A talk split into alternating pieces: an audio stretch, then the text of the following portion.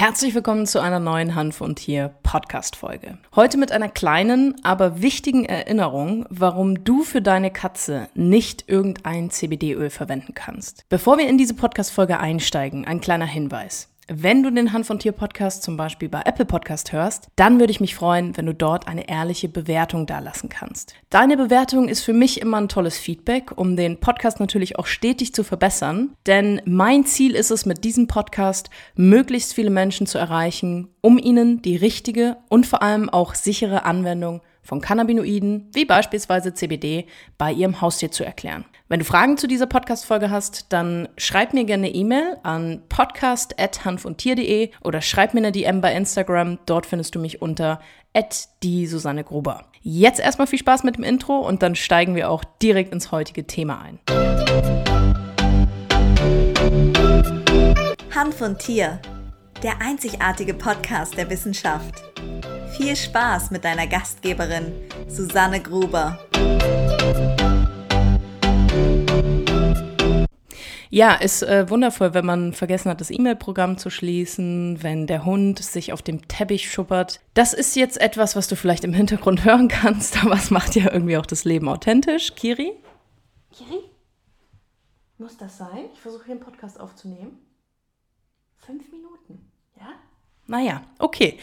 Ähm, ja, zum heutigen Thema. Heute geht es mal nicht um den Hund, heute geht es nicht um allgemeine CBD-Fragen, sondern heute geht es darum, nochmal eine kleine wichtige Erinnerung euch ins Gedächtnis zu rufen, warum ihr für eure Katzen nicht irgendein CBD-Öl nehmen könnt. Wer die Podcast-Folge 14 Terpenunverträglichkeit von der Katze noch nicht gehört hat, absolute Empfehlung kannst entweder diese Podcast-Folge anhalten oder direkt im Anschluss hören. Da habe ich genau diesen Sachverhalt, warum die Katze nicht irgendein CBD-Öl bekommen kann, explizit und sehr ausführlich erklärt. Kurz zusammengefasst geht es darum, dass die Katze gewisse pflanzliche Stoffe, gewisse Terpene nicht oder nur sehr schwer verträgt. Das Ganze kommt zustande durch ein, ja, vermutlich fehlendes Enzym. Also die, der Katze fehlt dieses Enzym im Vergleich zu Hund und Pferd. Und äh, die Wissenschaft geht davon aus, dass deswegen eben gewisse Pflanzenstoffe nicht gut vertragen werden. Das heißt auch alle THPs, die zum Beispiel phytotherapeutisch, also mit Pflanzenstoffen arbeiten, wissen, dass da eben gewisse Stoffe mit Vorsicht oder gar nicht angewendet werden können. Jetzt muss man dazu sagen, ich hoffe, dass es hier relativ klar rauskommt, dass ich der Meinung bin, dass äh, ja Cannabidiol gerade bei chronisch kranken Tieren natürlich auch entsprechend mit einer therapeutischen oder ich sag mal mit einem therapeutischen Rundumverständnis angewendet werden sollte. Aus dem ganz einfachen Grund, der Körper ist wahnsinnig komplex, es spielen wahnsinnig viele Systeme zusammen und ich hoffe, dass ich das hier auch sehr klar machen konnte. Ich bin ein Riesenfan von einer ganzheitlichen medizinischen Anwendung ähm, was auch immer das letzten Endes für dich und dein Tier bedeutet. Aber wir müssen uns eben alle Lebensbereiche angucken. Wir müssen gucken, wie sieht die Ernährung aus, ne? wie sieht der Stress auf, das Stressaufkommen aus? Äh, gibt es da eben im häuslichen Bereich auch Dinge, die man noch anpassen kann, um die Tiergesundheit entsprechend positiv zu beeinflussen? Und äh, gerade in diesem ganzen CBD-Bereich gibt es immer wieder einfach auch Firmen, die mit Ideen um die Ecke kommen, die vielleicht gar nicht so verkehrt sind, aber eben für die Katze nicht immer ideal.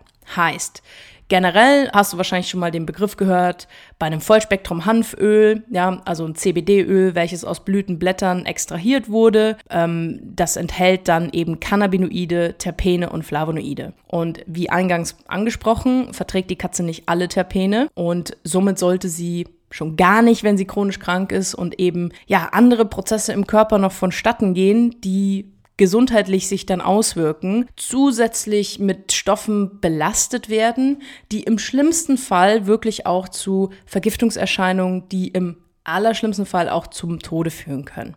Ich sage das nicht, um die Angst zu machen. Man muss ganz klar sagen, ne, wenn deine Katze jetzt irgendwie zweimal oder vielleicht sogar zwei Monate ein, zwei Tropfen von einem Vollspektrumöl bekommt, meiner Erfahrung nach, auch Rückmeldungen von Beratungen, die ich schon mit Tierhaltern, Tierhalterinnen machen durfte, passierte erstmal nicht viel. Aber die Dosis macht ja bekanntlich das Gift und die Frage, auch das habe ich hier schon mehrfach angesprochen, ist natürlich immer so, warum muss ich meiner Katze etwas zumuten, bei dem es mit einer sehr hohen Wahrscheinlichkeit eben negativ sich auf ihre, auf Katerchens Gesundheit auswirken kann.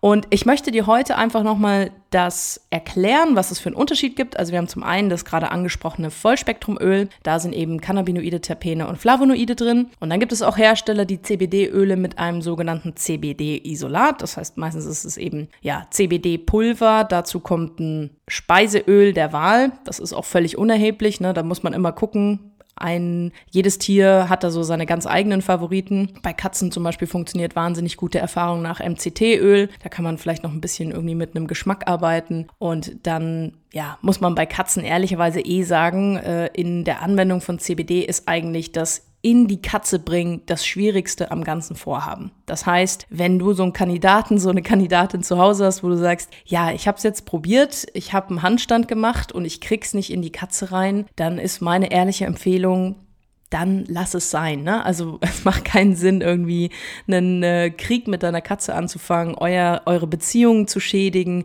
weil du versuchst, ihr was Gutes zu tun, sie aber wirklich, ja, das einfach nicht annehmen möchte aufgrund des Geschmacksgeruchs, was auch immer.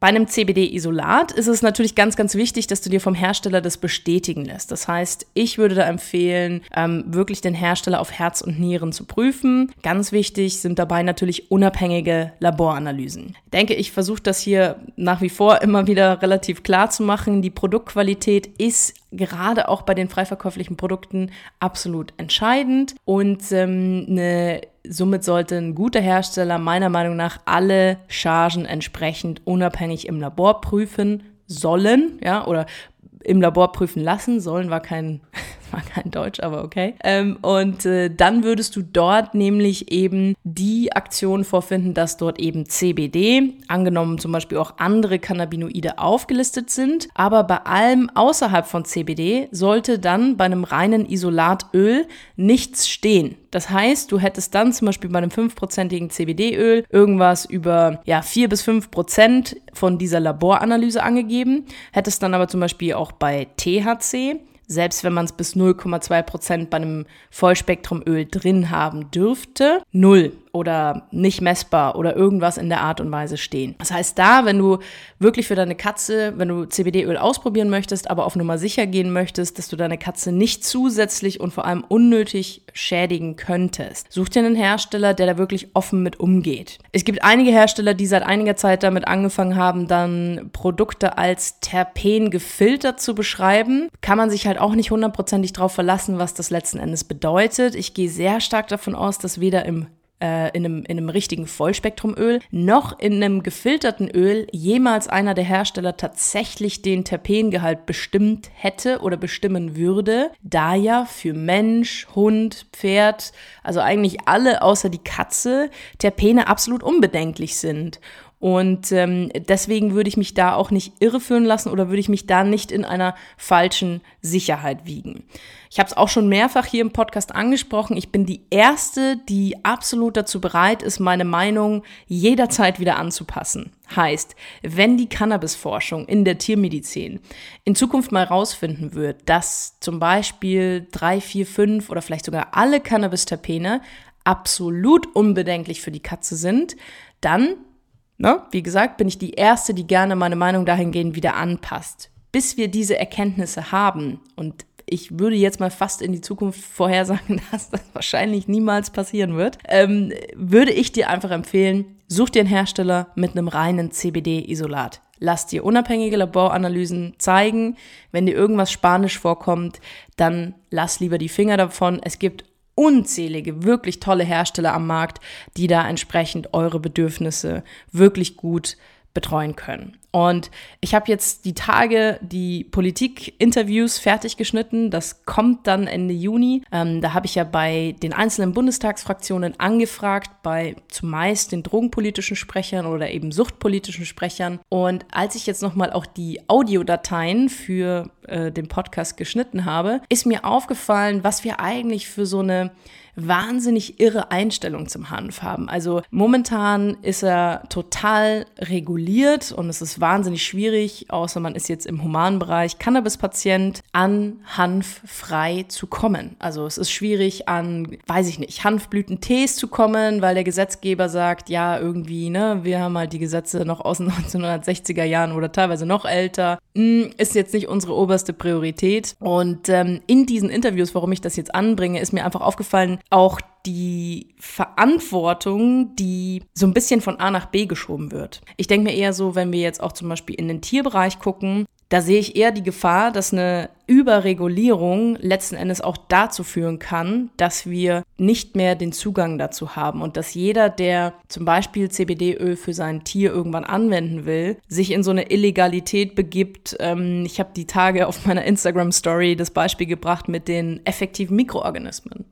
Wir machen hier gerade als äh, Familie, unser Haus macht quasi eine EM-Kur. Das heißt, ich, der Hund, äh, meine Mitbewohner. Und äh, es ist sehr, sehr spannend, weil ich gerne die Produkte direkt beim Hersteller kaufe. Ich will es nicht über große Plattformen kaufen. Bin auch gerne dazu bereit, irgendwie drei Euro Versand zu bezahlen. Und ich habe festgestellt bei dem Hersteller, den wir jetzt ausgewählt haben, dass die auch Tierprodukte haben. Und wenn man dann auf die Tierprodukte geht, wird aber festgestellt oder wird quasi ganz explizit beschrieben, hey, die und die ähm, Aufsichtsbehörde hat das verboten, weil es ist nicht erwiesen, bla bla bla. Und dann denkt man sich so, ja, aber es sind ja gute Darmbakterien, also es sind ja einfach nur gute, gesunde Bakterien, die den Darm, die die Darmflora wiederherstellen sollen. Wir alle wissen, dass 90 Prozent unseres Immunsystems in, in einem gesunden Darm auch einen ganz erheblichen Beitrag dazu leisten, dass wir gesund sind, dass unsere Tiere gesund sind. Und ich hoffe, das war jetzt so ein bisschen verständlich, weil ich habe das Gefühl, ich habe mich hier total verquatscht, aber ich hoffe, es war ein bisschen verständlich, dass eine Überregulierung von vielen, vielen Pflanzenstoffen, ob es jetzt der Hanf ist oder eben gesunde Bakterien, mit denen ich meinen Darm aufbauen möchte,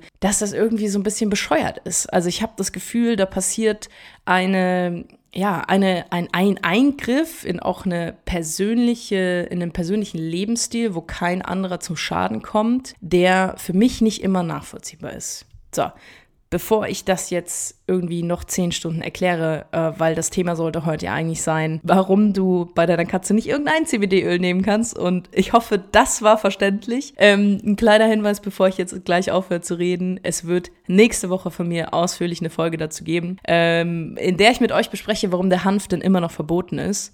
Und ich kann euch auch nur, wie gesagt, empfehlen, hört euch gerne die ganzen Interviews an. Vier sind schon quasi geschnitten und warten darauf, ab 29.06. dann veröffentlicht zu werden wenn euch die weiterbringen, dann teilt die auch gerne auf Social Media oder teilt sie mit euren Freunden. Ja, mir bleibt noch ein kleiner Hinweis zu sagen, wenn du Tierarzt bist, Tierheilpraktiker, Hundetrainer, Tierphysiotherapeut oder Ernährungsberater für Tiere und den richtigen und sicheren Umgang mit Cannabinoiden wie beispielsweise CBD erlernen möchtest, dann schau gerne mal auf meiner Webseite vorbei unter www.susannegruber.de. Dort kannst du dich für ein kostenloses Beratungsgespräch bewerben und dann lass uns einfach mal gemeinsam herausfinden, ob und vor allem auch, wie ich dir dabei helfen kann, damit du deine Patienten ab sofort richtig und sicher mit CBD betreuen kannst. Ich sag vielen, vielen Dank fürs Zuhören. Wir hören uns nächste Woche mit einer sehr spannenden Folge, auf die ich mich schon wahnsinnig freue. Und ja, mir bleibt zu sagen, ciao, servus.